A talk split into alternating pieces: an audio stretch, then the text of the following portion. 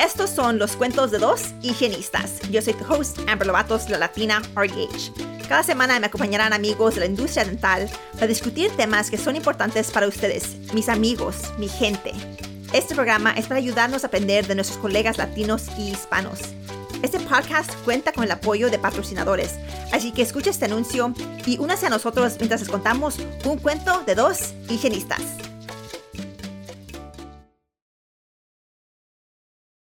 Bienvenidos de regreso a un cuento de dos higienistas. I'm here at the Texas Dental Hygiene Association Conference. Es nuestro primer capítulo en vivo y estoy aquí con mi amiga Stacy. Stacy, thanks for being with me. Hola, ¿cómo está? Yo, bien, bien, un poquito cansada. Este, so today is going to be a little bit more English than Spanish, porque Stacy entiende, pero no lo habla muy bien. Sí. Este, pero Stacy, quiero saber de ti, de tu carrera, de lo que tú haces, like what your career has been, what you do. Um, just tell us about you. So I am a dental hygienist in Texas. I was actually also licensed in Virginia, and I've been a dental hygienist for about 11 years. 2012 is when I graduated, so right, that's 11 years. Um, I've been in private practice. I was an educator for four years at an accelerated school, and now I work in research. So I'm a research coordinator. Okay. You've done a lot. Yes. You've done a lot. So Creo que cuando te conocí, eras maestra. Yeah. Did you like that? did I like that? Yeah, teaching. Um, yes, it had its up and down. It was probably the hardest job that I've ever had, um, but it was the most rewarding. So I really did like. I feel like that was my passion because when I worked in private practice, my favorite thing was to educate patients about what, how they should take care of their teeth, but also products. So education was great, and then research on products. So it's been Yeah. yeah, that's always Yeah. been my favorite. I mean, igual, creo que para mí lo que hago en las redes sociales, no me creo como influencer, me creo más como educator. Todavía siento como que lo que estoy haciendo es educar, es enseñar. Y es lo que me hace feliz. You know, that people gain like value from like mm-hmm. what we're doing, which in whatever scene that we're doing that, I feel like a huge part of like roles in a job is education. I agree. Um, any advice for anybody who maybe would want to get into education? I think for education, you have to have patience with yourself uh, as well as other people. And if they're wanting to get into education, I think it really comes down to being in the right place at the right time, knowing the right people. That's how you get your break. Would you agree? Because you've been an educator as well. Yeah, pues para mí, este, mi primer trabajo como instructora fue porque estaba yo en una conferencia, esta conferencia, y estaba yo en línea para comida, y este, estaba una higienista que era maestra, y le dije yo, oh, hola, yo quiero ser maestra también, si escuchas que hay un trabajo, una oportunidad, yo estaría interesada. And that's how I got it. It was basically like networking and telling people like, Yep. uh, hey, I want to do that. And Think then of when- me. Yeah. Yes, exactly. and then like when there was an opportunity, they're like, "Oh, Amber, Amber said she wanted to be an educator." Yep. And so that yeah, that's exactly how like how it went. Mine went complete opposite though, because I never thought I would want to like teach a person. I just, aside from being with a patient, so to have a whole class that you can influence was weird to me.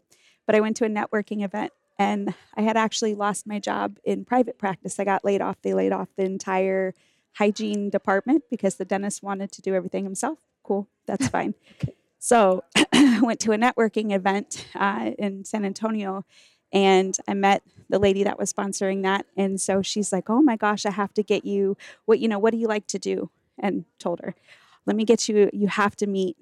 You have to meet this person. Um, they're looking for faculty." And I thought, "Yeah, that will never happen. Like, I don't want to do that." Then I met that person and interviewed with them, and that this will never go further than what this is. And oh, come in for this uh, test teach Mm-hmm. okay and then i like threw up the night before because it's like i can't do this i'm horrible with public speaking so the fact that i taught for four years is weird to me but um i went in and i thought i'm not getting this job but at at least i tried Yeah. and they're like we want to give you the job so i was like i, I don't understand are y'all sure but but i loved it so it was great. Yeah. and it was it was just thinking like oh I, just having faith like you can do it but nothing like hey remember me i want to get into this it was kind of like i fell into it but i knew the right people at the right times Yeah. It's also kind of really nice that people would see like see that in you, Yeah, I agree. right? Yeah. Um, because I think a lot of times we do find like that imposter syndrome, or like we want to, but we're like, oh, that I like I can't do Yeah, that. that's not for me. Yeah. Um, Yeah. Which I feel like is very much a Lat- Latino thing. Yes. um, but and so now you're research coordinator. Yep. That sounds tough. It, yes. so um, I work for um, for research coordination. What I do uh, for the specific study that I'm on, it's basically building everything from scratch. So all of the data collection materials, making sure that I have all of the instruments the day of, and I'm on an implant study. So I'll go from the day of the surgery up until the very last visit that they are with the patient the whole time. Um, make sure that the surgeon has everything that they need, um, all the materials. The patients are always aware. I follow up with them. The hardest part is getting the patient and getting the patient to come back. Mm. Everything else, once it's good, it falls into place. Making sure that I'm on top of collecting the data, not losing it. so, Yeah. Electronic and paper form, and having a backup to the backup. So, Okay. Which is the hardest part of doing research?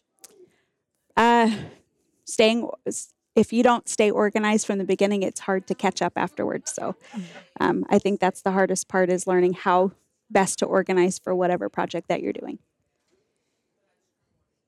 Do you feel like hygienists are in a good place to do research? Yep. 100% because we're type a personalities so Eso sí. Okay. see right Yeah. so we um, we want things to be perfect we're going to order things a certain way we're going to keep we're going to keep that organization we pay attention to detail so yes a 100% What's the hardest thing about that about that job?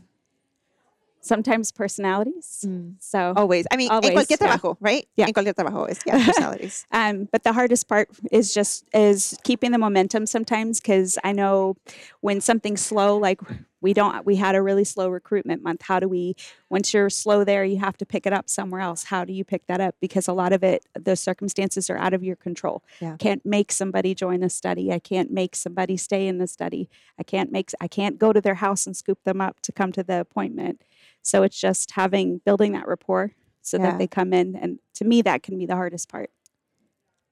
Do you only have one study going on at a time, or multiple studies? Yeah. Um, so my uh, the PI of my of that I work for, uh, the primary investigator, he's got a lot of studies going on. Oh. So um, he does translational periodontal research. So he's does clinical trials. He has animal studies. So he's got a, lots of different hands in the pot. So I'm this is my primary study. I'm helping him finish another study, and then I'm helping him build another study. So Wow. and then I help him with other projects. So if he's got a if he's turning in um, a journal uh, publication, then I help him prepare that when he asks. So How long does a typical study last? depends. So most of the clinical trials are about a year uh, Okay. for what for what we're doing. Uh, most of them are about a year. Um, do you help with the writing? No, I can like I'll I offer, but I can. Um, but mostly no. It's just doing whatever the protocol is, and then um, he writes the papers, and then I'll give suggestions. So How would a hygienist go in about finding a job like that? For me, it was networking again. Yeah. So I had heard about the position, it, same kind of concept. I heard about uh, something, I went to it, I followed up, and then that's and then I got recommended for the job, and then got the job. So Nice. Yep. And you like it? I do like it. So it's very, it's it's right out in my realm. Um, but it it can be, it has its good days and its bad days. But I really I really like what we're what we're doing, and I believe in the research that we're Yeah. doing. So ¿Y te gusta eso más que clinical practice? do I like it more than clinical practice? Yes. Yes. So I don't feel I don't know how you feel, but I don't feel like I was ever meant to be in clinical practice for the long term because it's very repetitive, and I got bored. Mm. So. Um, I mean, okay. General practice, not for me. No. Not at all. Public health, yes. Y digo eso porque es diferente, porque en public health, a veces estoy en la clínica, a veces estoy en remote clinic. Yep. You know, my patients are like super complex. So, es diferente. y no me aburro. And then like right now, la clínica donde estoy yo ahorita, tengo pacientes que son human trafficking survivors, tengo pacientes que son, you know, low income, de todas edades, este, que hablan inglés, que no hablan inglés, que solo hablan español, este, pero llegan a la, a la cita and it's a free for all. Yeah. We don't know what's going to happen. Like, okay, la chart dice que it's a recall visit, pero the last time they were in for a recall was four years ago. We're starting over. you Yep. know, este, o- or it's like a new patient, este, y para nosotros está muy difícil para regresarlos para su otra cita. Este, ahorita para tener una, una cita con hygiene, mínimo un mes for a re- like a next visit. Mhm. So if I start an SRP today, next quadrant is going to be a month from now. Yep. And so what we try to do is we try to do as much as we can in one visit. Yeah. And so you really don't know. Like the schedule may say one thing, but oh, it's It's whatever it needs to be yeah. for the day.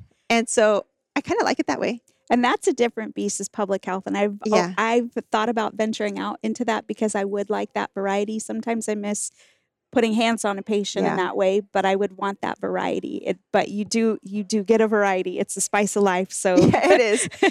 I, I think the other thing para me is that in all my visits, I'm trying to think about like my interaction with the patient and thinking about how I can use that in my dental Spanish videos. Yeah. And so I keep my mind engaged, even though like, yeah, scaling a tooth is scaling a tooth. I still try to keep engaged of like, okay, like the actual process that I'm doing that are, yes, to have gotten redundant and are like second nature. I try to think about like what I'm actually doing because a lot of times I'm like, what do I do videos about? I like, I feel like we all, you know, I don't Yeah. know, because I do it so much. Yeah. I just don't know what I'm doing. If that makes sense. Like I just, yeah. you kind of go through the motions. You just go through yeah. the Yep, Yep, yep. And so, yeah, I think that helps like keep me a little bit more sharp. Physically, no, I don't think that my body could handle four or five days, No. I don't think anybody's bodies are made to 40 years I- of hygiene. No. so much respect to the people that have been doing this for 20 plus years and they still have a good back and a good neck and I don't I don't know if I've told this story on here before, but I actually, when I started practicing, and I was practicing like five days a week, um, I started to develop like really severe lower back problems, and I couldn't sleep because of the pain. And so I went to the doctor, and they found that I have a congenital birth defect on my lower back. oh wow Yeah, so I was born not a hygienist, right? Like I was not born not with the made for body this, yeah. for this. And it was interesting what the doctor says. Like most people will go like their entire life and not know that they have this defect, but because you are constantly engaging your back, your abs, that is like why it became a problem for me. wow Yeah, it's wow interesting. Yeah, it's like oh, that would be my luck. Would- I so as you know, I I will share, but I have um was having some neurological issues to where I was in PT for a while when I was still in practice. And so when I was in PT, I would get numbness. That's what I mean by Mm. neurological. So I would get numbness in my hands and they would I'd go to PT and have a reeval every month. The the fact that you are doing repetitive motions and you have to be in a certain position all of the time is so bad for you we recommend that you change your profession wow. every month for almost six months. We recommend that you change your profession because this is so bad for your body. And I'm like, but I'm doing the ergon. I'm sitting up. I have the loupes. I have this, this, and this, and it just wasn't. I have a, I guess like a pinched nerve. So they they had said you need to change your profession. I'm like, I'm diehard dental hygiene, like yeah, ride or die dental hygiene. So I just had to find other ways Yeah. to go about it. But I couldn't imagine like being having back pain. I never had that, but having like the numbness Yeah. was a lot. But having back pain and having to to be in clinic, I think I couldn't do it. So, being more active could worsen your neurological problems. hmm Just because of the the repetitive motion and like how how we have to sit and Yeah. I'm also left-handed. So I have Oh. so many things going on.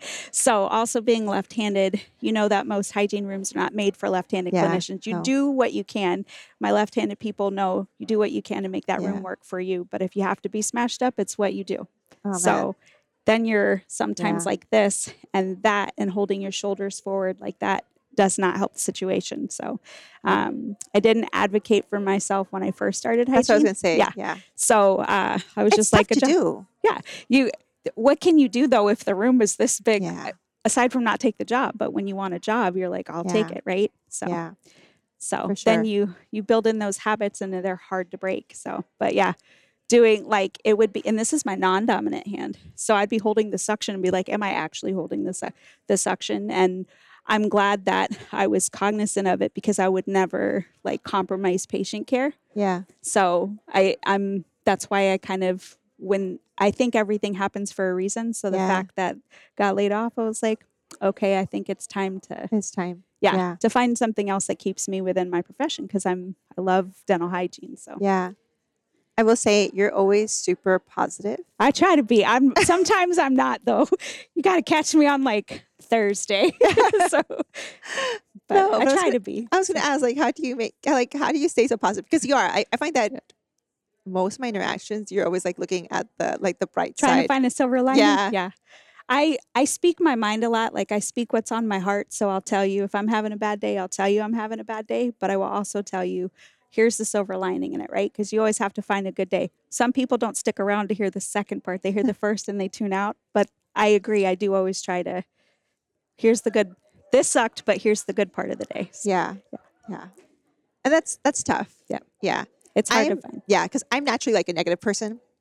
And I don't feel like you are though. if it's my opinion okay. that you're similar in the sense that you speak what's on your heart, yes. right? Yes. And some people, because it's because you're saying it, it may not you may not even have any feeling towards it. yeah. Am I on the right track? Yeah. You may not feel a certain way towards it, but it's the fact that you spoke on it, you sound negative, but you really don't feel any way towards it. Yeah, I think that's true. I mean, yes, I think that's Yeah. right. Um, there are a lot of times where, like, yeah, some things in life suck, like, like, but it's fine. It's whatever, you know. You And people, on. you know, I I tell a lot of like stories about like my life, my Mhm. career, um, but a lot of like my life has been a little depressing. And people are like, "My God, I'm so sorry." And I'm like, "No, man, it's cool. It's like, it's life. fine. Yeah, it's yeah. fine. Like, I'm here. like it made me like who I am, Yeah. right? Like, Yep. and I think I feel so blessed sometimes to have stories. Yes, absolutely. I feel like there are people que like no tienen eso, no tienen historias, no tienen que contar. Like, it, maybe it's a little like boring. And I tell you, man, my my life might be a little dramatic, but it's not boring. It will never be boring. yeah. So, So, eso no, like Yeah. bored. It's not. no. And so I think there's a blessing in that. Like Yeah. I have, you know, una vez tuve, fui a una conferencia con otra higienista y otra oradora, another speaker, and she was like, you know, la razón que organizaciones book you is because you're diverse. And she's like, e, she's like, we should compare rejections. She's like a Oh no. cis white woman, you know. Y and I'm like, oh, I mean, we could if you wanted to compare rejections, we could. Um, and but she was just kind of like complaining about like the fact that I like get opportunities because to her, I mean opportunities because I'm diverse, and to me, I'm like, I think I get opportunities because I have stories to tell. And it's funny to see things through somebody else's lens because you probably see that she had other opportunity that she had opportunities Yes, and she didn't have to maybe work as hard to get those. Yeah. You had opportunities because you had to create the opportunities. Yes, yes. I also think that it's cuando estoy con mi gente, I feel super comfortable. Mhm. Right? I can talk to you, no problem. Mhm. The reality is that the majority of hygiene is white women. Yes. So, as a white woman speaker, it is going to be easier for you to relate to your audience. You're going to be more comfortable because that's your that's like that's your community, and there's that's nothing there's nothing wrong in Absolutely. that. There isn't.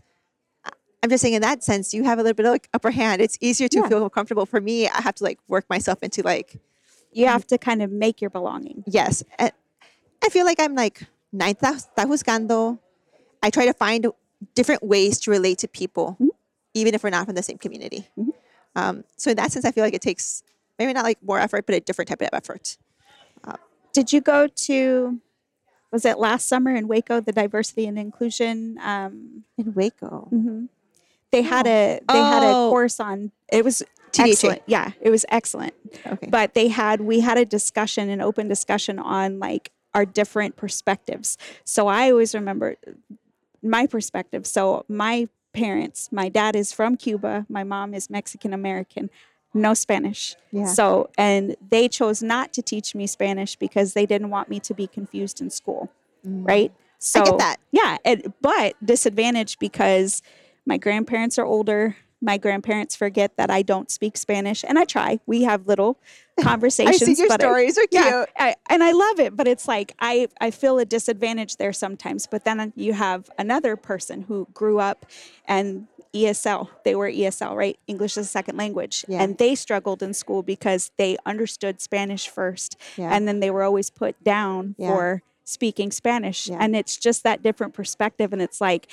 You're all bonded by the fact that you had that hardship, or not a hardship, but you grew up differently. And it's like, but you can relate because even if it's on a different spectrum, you still relate because Yeah. it's like I still had to make my way to, Yeah. I have to prove myself. I have to Yeah. be more or be less. Yes. So, Oh, for sure. You know, I'll tell you one of the things that I have, like, I feel very much a very much like a Latina, very much a vocal Latina. Um, but I grew up in a very conservative Christian household, not in a Catholic household, which is very different. Yes. A lot of like Mexicanos are Catholic. Catholic, and a lot of our family is Catholic. Mhm. And so they have, would have like a lot of parties and like dancing and drinking. And I'll have people come up to me and be like, oh, like you can't dance? Uh, and I'm like, no, I, ca- I, I cannot, I cannot dance. Um, or they'll come up to me and be like, oh, like recommended tequila. And I'm like, oh my. I don't know, man. I don't, I don't know about like, yeah. How am I supposed to know about that? Um, so it's just, it's different. Yeah. Um, I still feel like a Mexicana. I just can't always relate to all aspects of Absolutely. Latinidad or Mexican Americanisms. Um, doesn't make me any less. So Absolutely. you speaking, not speaking Spanish, doesn't make you any less Latina. and see when I'm listening to you, I'm like, yeah, I pick up some of that. I get I get what you're saying. I just can't have the conversation back with you, but we still make it work, right? So, Yeah. Yeah. Well, I mean, I have two sons, and uh, both of my sons have autism. Mhm. And I mean, Christian, at an early age, he wasn't verbal. He was nonverbal, and so I had to make the decision: Which one? Yeah. what do we, what do we do, right? Like, o habla un idioma, o no habla, right? Like that's what it's come down to. Either we get pick one so he can speak, or we pick two and he may never be able to speak, right? Um, or not speak well. And so we went with English, obviously, and now his vocabulary is like, it's so Yeah. good, it's so good. Um, and so I don't have any regrets about that. I don't regret that I had to, and I think it's important to like not judge people. Yeah. Like we don't know people's like intellectual ability. We don't know their environments, their education. We don't know. Yep. Right. So we do what we can. And I mean, for like my dad, um, he made sure to put us in English speaking classes because he didn't want us to sound Mexican. He didn't want us to have an accent. He didn't want to sound like our primas. It's kind of like He didn't want you to be judged, right? he didn't want us to be Yep. judged because he's been through that because he has an accent. Yep. You know, he goes by Johnny. Mr. Juan Jose goes by Johnny. I was like, yeah. Like, Um, you know, he, he's had to do things because of like, Yeah. yeah. And so he didn't want those things for us, right? To protect us. Um, and so now I do like try to make, I'm so blessed that my mom only speaks Spanish. Pero al mismo tiempo, I've seen the struggles my mom has faced for only speaking Spanish. Um, so yeah, it's it's it's tough.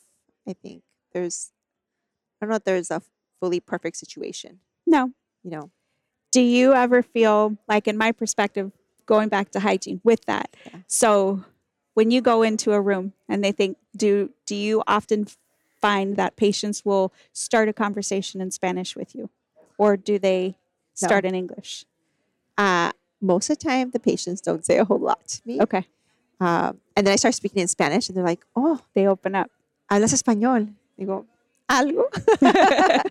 um, and I can like I can tell like, and so now I mean obviously like if I if I'm greeting them, th- th- then they know like, Senor Rodriguez or whatever, um, and it makes them happy. Yeah. But sometimes like yeah, like they don't know, and all of a sudden they're like, "Oh, you speak Spanish." And they get so excited. It- it- It's like automatic relief, even if my Spanish like isn't perfect. 'cause I Yeah. don't know all. I don't know all things, right? Yo también me trabo. Este, and it's important to give ourselves like grace. Yeah. I've never had a patient be mad at me because I like, mispronounced something because I didn't, you know, I talk really fast And so sometimes even my Latino patients are like, ¿Qué dijiste? I'm like, yeah, They're like, okay, let me slow it down for you too. uh, so yeah, it's not even. I've yeah, I've never had a patient like get upset at me. For me, sometimes patients will come in and start in Spanish, and I have to tell them, you know, I, and I'll try. I agree with you 100%. I've never had anybody get upset when I tell them I can speak a li- I can speak just a little bit, and I'll tell them in Spanish, and it's not very good, but I'll tell them I can speak just a little bit, and I can understand, but I can't always respond back, and we make it work. And I always find that if you try, then people try with you, right? Yes. And that's I think that's universal. You go abroad and as long if you're in a different country and you refuse to even try to say hello in Italian, Spanish, German, French, then but you're in the country, they get they're not as friendly. Whereas if you try little words here and there, they're a little bit more receptive. And I think it's universal, like just having a little bit of grace and but I, I always find people will start off in Spanish and I'm like, really? I'm so thank you. Gracias. But then and then I have to break the news. Like, I'm so sorry. I've disappointed I mean, you have everybody. like that, you have Latino features. Yeah. I mean, like like your eyes. Yeah. I feel like I have a friend from Brazil uh and she always makes fun of me and she's like, no, darling, it's just not. No, I'm so sorry because you have green eyes. It's not. You're very light. that's the opposite because I have a lot of family who has colored eyes. Yeah. Um, I have brown eyes, but I'm light skinned. Mhm. But I have a lot of like Latin, like my primas. A lot of them have like green eyes. Mhm. Like, yeah. So I see you, and I very much see my primas. Like, You should see me you when have I get olive, my tan. You yes. have olive skin. Yeah. Like, I'm I'm lighter this is my you. winter coat. Yes. That- Um, So, And I mean, you go back to like the stereotype la gente piensa que solo venimos en un color, right? Um, that you can only look one way, Mhm. one color, and that's inaccurate. Mhm. But even your hair, right? Like I, I- I think you very much look like a Latina. Um, I think it's just people's like singular idea of Yeah. what they think Latinidad is. Yep. And reminding people that it's not a monolith, right? And that nobody is more Latino than the other. Mhm. I was talking to um, some people yesterday, and sometimes people will say to me like, "Oh, you're not real Mexican. Tú no eres mexicana." well, what does that mean? Yeah. Yeah. And I'm like, okay, like, ¿qué es la diferencia? La diferencia es que yo nací a few hours north of the river. That is the only Mhm. difference.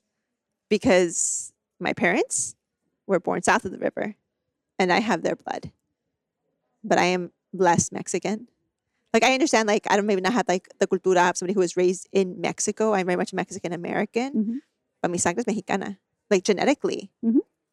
I am mexicana, except I'm north of the river, right? And so I, I hate when people try to like reduce our identities or tell us what our identities are because that's not your place. It's nobody's place. Yeah.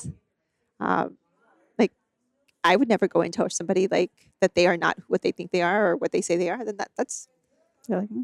you know, um, yeah, people are interesting. People I feel like also feel very much like ownership over certain things. Like they oh, are, you can't be because yeah, because I am, Yeah. right?